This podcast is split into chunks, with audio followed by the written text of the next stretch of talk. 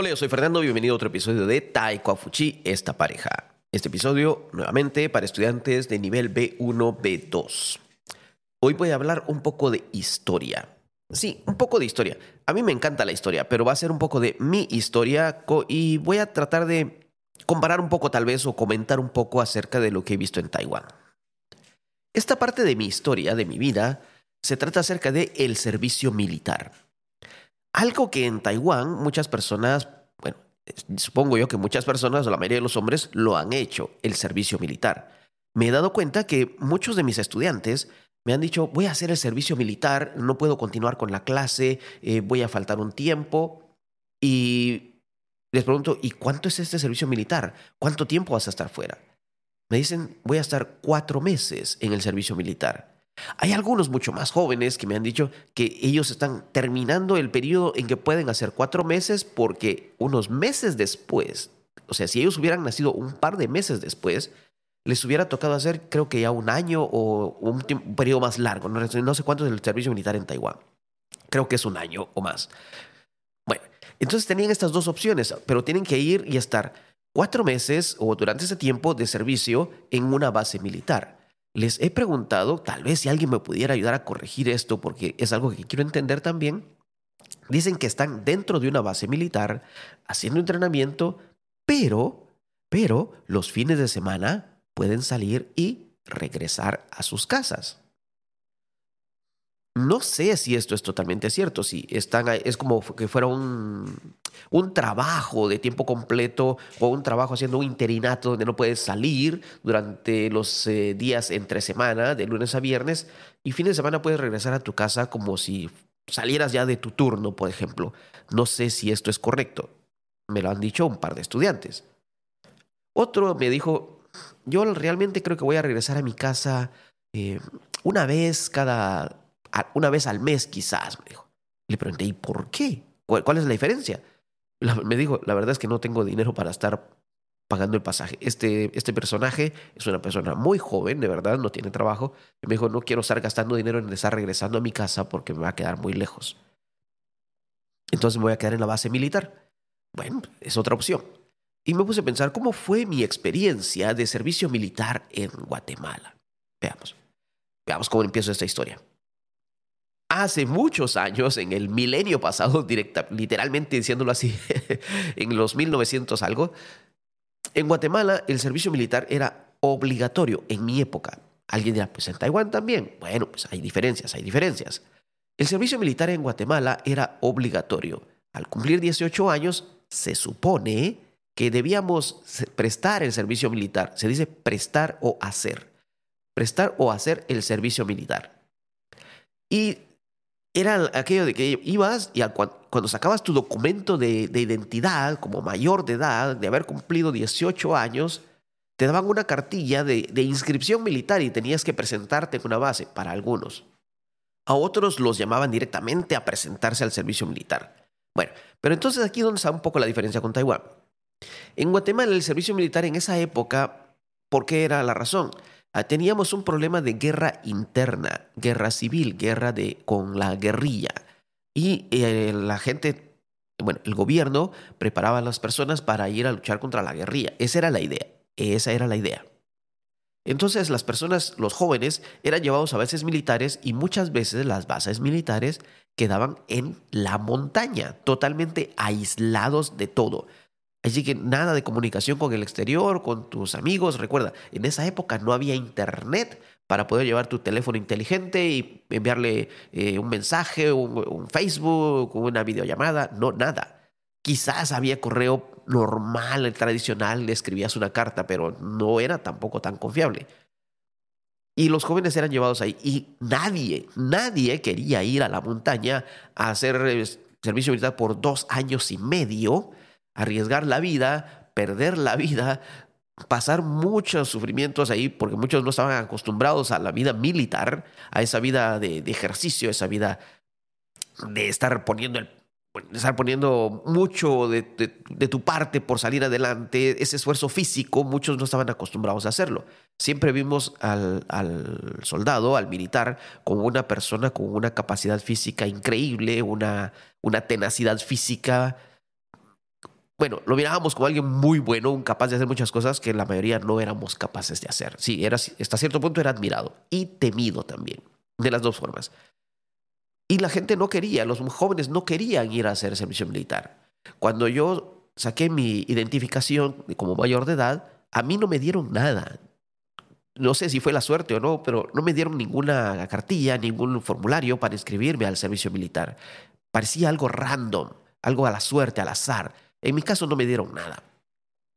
Entonces yo pues, estaba normal, pero eso sí, en las noches, no todas las noches, había noches, no sé cómo las escogían, como los jóvenes, la mayoría, casi todos, ninguno iba a presentarse a hacer el servicio militar, el ejército llegaba con camiones, sí, así como lo oyes, con camiones, se paraba enfrente de las, eh, de las colonias, de los, de los barrios, y bajaban los militares, y si sorprendían a jóvenes fumando en las esquinas, hablando en las esquinas, jugando eh, póker, naipes, lo que sea, en las esquinas, sin hacer nada, no les preguntaban nada, simplemente los rodeaban, los agarraban y decían, bueno, ahora ustedes se van al, ya que están sin hacer nada, se van al servicio militar.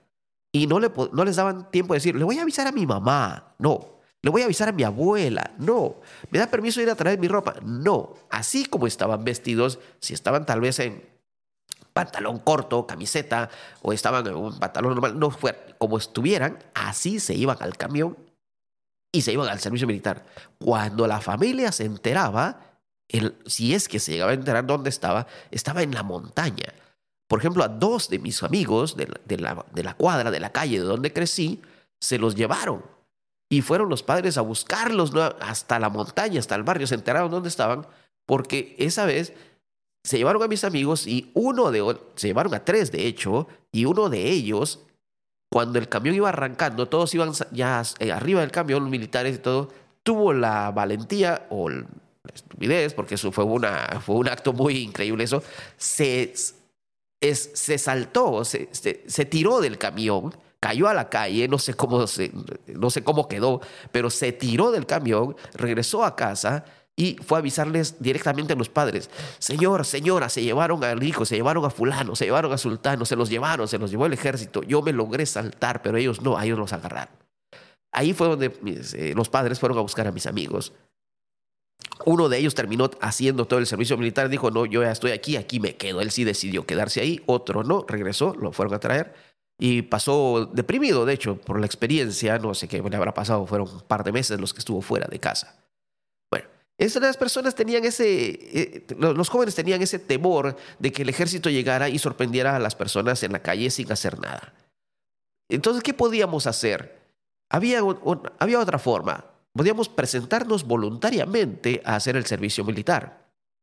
Me dirás, ¿y esto qué tiene de diferente? Bueno, las personas que tenían trabajo, que trabajaban para proveer a la casa o que eran estudiantes de tiempo completo, estudiantes universitarios, digo universitarios por la, por la edad, se supone, eran estudiantes universitarios, tenían la opción de hacer solamente el servicio militar los días domingos en una base específica de su área de vivienda. En este caso yo vivía en la capital, tenía que ir a una base militar en la ciudad capital todos los domingos a hacer el servicio militar, a presentarme. Alguien me dirá, pero solo los domingos. Sí. Eso está muy bien. Parecía que sí, pero aún así, muchos jóvenes tenían miedo de ir y decir, no, yo voy a ir los domingos. ¿Y, qué pasa si de repente me dicen, no, ahora te vas para la montaña? No quiero ir. Y muchos no iban. La mayoría de mis amigos, bueno, de hecho casi todos, creo que todos, solo uno, a diferencia, no lo hizo, no quiso ir. Cuando yo tenía ya 20 años de edad, a veces al regresar, yo iba a la iglesia siendo cristiano, al regresar de noche a mi casa con mi Biblia en mano, iba acompañado de amigos, amigas, el ejército a veces nos, nos detenía, yo lo vi, me, me, pasó, nos detenía el ejército, yo iba con ellos, me, me, decían, ¿usted de dónde viene? Vengo de la iglesia. ¿Y qué es eso? Es una Biblia, la puede abrir porque tenían miedo de que adentro hubiera un arma. Le pues sí, la abro, abría mi Biblia, la veían, me veían a mí, me veían mi identificación. Y lo mismo con, con las chicas que iban con nosotros en la noche, eh, para revisar que ellas tampoco llevaran nada. Y, pero había a veces unos jóvenes, que, amigos de la iglesia también, que no llevaban Biblia, simplemente iban caminando. En esa época muchas, muchas personas no llevaban Biblia a la iglesia, no sé por qué. Iban caminando y cuando les tenían ellos, y ellos eh, no tenían ni una Biblia y decían, ¿de dónde viene? De la iglesia también. Pero ¿y usted por qué no tiene Biblia? Es que la dejé en casa, mm, pero usted, después un documento, le prestaban el documento y de todo modo le decían, pero entonces usted qué está haciendo aquí, por qué no viene, cómo podemos saber que usted viene de, la iglesia. Muchas veces, por lo menos dos o tres veces, me preguntaron a mí, ¿usted conoce a esta persona? Yo y eran mis amigos, y decía, sí los conozco, vienen conmigo de la iglesia. Eh, usted, usted asegura que ellos van a la iglesia, son cristianos. Sí, son cristianos, están empezando en la iglesia, por eso no tienen su Biblia, por eso no tienen una Biblia todavía, pero son cristianos, están conmigo, están trabajando conmigo o, yo les estoy enseñando algo así. Y entonces confiaban en mí y los dejaban ir. Y, después estos amigos iban muy molestos. Es que, no, ¿por qué me detienen? ¿Por qué no sé qué? ¿Por qué el otro? ¿Y por qué a vos no? Me decían. Bueno, yo iba con Biblia en mano, obviamente, como era el líder de, la iglesia en ese momento, era uno de los líderes, yo bien vestido, ellos a diferencia no tanto, y sin Biblia. Eran personas eh, que no le ponían interés a tanto a esos detalles. Me pasó un par de veces, dos o tres veces les he dicho, y me puse a pensar, ¿qué pasará si un día yo no llevo tampoco la Biblia, ya, ya tengo 20 años, 21 años, y qué pasa si me detienen y me llevan de una vez? Bueno, pues para evitar problemas, yo lo razoné por un tiempo y dije, me voy a presentar voluntariamente a prestar el servicio militar. Llegué, no le dije nada a mis padres, solo dije, bueno, creo que se le dije a mis padres, voy a, voy a ir a preguntar, no quiero por qué correr el riesgo de que algún día me agarren, me suban al camión y me lleven, así que yo voy a ir voluntariamente. Dicen que hay una opción de hacer solo los domingos, se llamaba la Reserva Militar, y de esta forma fui y me presenté.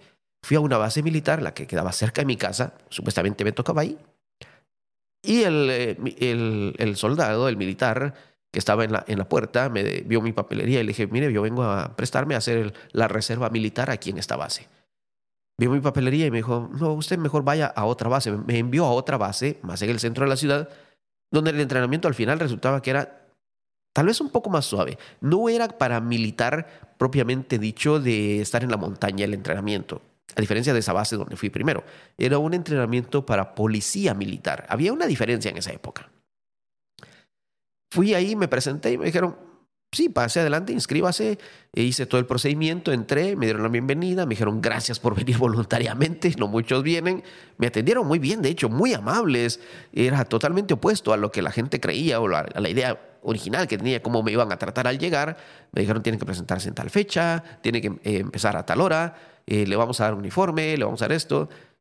Un día, al principio llegué normal, vestido, me dijeron que no llegué, ¿cómo no debería llegar? Pues llegué con ropa deportiva, eh, con un jeans. Ya después me dijeron, bueno, aquí está su uniforme, me entregaron el uniforme, botas, eh, la, responsabilidad de cuidar el uniforme, hicieron muy en pie, muy, muy claro esto, de, cuidar el uniforme, de cuidarle las botas, de cuidar todo, y me dijeron que al final tenía que entregárselos nuevamente porque eso podía ser usado para futuros reservistas. De esta forma hice el servicio militar y fui todos los domingos. Le dije a mis amigos, eh, mucha, así decimos en Guatemala, mucha, eh, vamos al servicio militar, yo fui, me atendieron muy bien, vamos a inscribirnos, vamos, es solamente los domingos, de 7 de la mañana a 1 de la tarde, está fácil, vamos, va a ser como un campamento, vamos a divertirnos. Y todos mis amigos, no, yo no voy, me van a agarrar, me van a llevar a la montaña, no, yo no quiero, no, estás loco. Y Ninguno fue. De todos mis amigos, incluso los que se creían los más valientes, los más bravos, los más eh, físicamente capaces de hacer muchas cosas, ninguno quiso ir. Todos confesaron que tenían miedo. Yo no era el más fuerte, tampoco era el más atlético, pero quise ir. Fui todos los domingos, terminé el servicio militar todos los domingos, salía todos los domingos a las 6 de la mañana, salía de mi casa con mi uniforme bien, con mis zapatos muy limpios, mi uniforme bien limpio, iba a hacer el servicio militar, regresaba después de mediodía y recuerdo que todos mis, las vecinas, señoras, cuando digo las, las, señoras, los señores, los vecinos, me veían y decían, eh, Hola, ¿cómo está? Bienvenido. Ah, qué bien que ya, regresó del servicio. Qué bien, mucho gusto. Y me miraban con una cara como de, orgullo, decir, aquí hay uno de ellos, aquí hay uno bueno, aquí hay uno bueno, este chico es bueno. Y esto fue mi experiencia con el servicio militar. No la pasé tan mal, de hecho la pasé bien. la pasé bien, me divertí, puedo decir que me divertí. Fue un entrenamiento muy básico, obviamente no, vamos no íbamos a aprender mucho en solamente ir los domingos, pero fue algo muy básico, una experiencia, al final recibí mi carnet y nuevamente al regresar de la iglesia muchas noches, pero me paraban y decían, ¿tiene identificación? Lo primero que sacaba era mi carnet de estar haciendo el servicio militar o después el carnet de haber ya hecho el servicio militar. Me veían, me decían, gracias por su servicio, gracias por, eh, gracias por participar, algo así, y pase adelante, váyase. Nunca tuve ningún problema y siempre anduve cargando ese carnet. Años después el servicio militar ya no fue obligatorio, pero de esa época, te puedo decir, la mayoría de gente no lo hizo, no hizo el servicio y nos veían como raros a los que sí lo hicimos. Esa fue mi experiencia con el servicio militar. No me fue mal, me fue bien. Me, me fue bien, de hecho, creo que me fue bien salí bien de ahí, bien, bien librado los ejercicios, las actividades, pasar algunas pruebas que tuvimos que hacer como parte del entrenamiento, un poco difíciles para algunos, para la mayoría, pero logré, logré, logré pasar, logré pasar. No, no voy a decir cómo quedé en el ranking, pero que logré pasar, con eso es suficiente. ¿Por qué te cuento esto? Esta es mi historia con lo que es el servicio militar en Guatemala. El servicio militar en Taiwán es cuatro meses, va a cambiar un poco más, es un entrenamiento básico que puede servir, puede servir para la vida. Si no te estoy diciendo que te va a servir para ir a pelear, pero enseña disciplina. Esa es la idea principal. Enseña a ser un poco más disciplinado, a ser, a ser puntual, a hacer las cosas de la forma correcta. Creo que lo más importante que se puede aprender es la disciplina y eso es lo que nos va a servir para el resto de la vida. Es mi historia sobre el servicio militar en Guatemala. Si esta historia te pareció interesante, te puedes identificar con ella. O si también existe el servicio militar de alguna forma parecida, déjanos un mensaje. Será mucho gusto saber de ti. O le puedes compartir esto a alguien que esté interesado en saber cómo era la historia del servicio militar en Guatemala hace 30 años. Sí, hace 30 años cuando yo lo hice. Si deseas eh, continuar con tus estudios de idioma español, tienes un nivel B1, B2 o acabas de terminar el nivel A2 y quieres continuar con tus estudios, consulta nuestra página web, ve nuestros eh, cursos, tenemos cursos ya para estudiantes de nivel B2, hemos este año 2023 hemos tenido ya varios cursos, unos 4 o 5 o más cursos ya específicamente para nivel B2. Será un gusto poder ayudarte en tu camino del aprendizaje del idioma español. Nos vemos en el próximo episodio. Yo soy Fernando.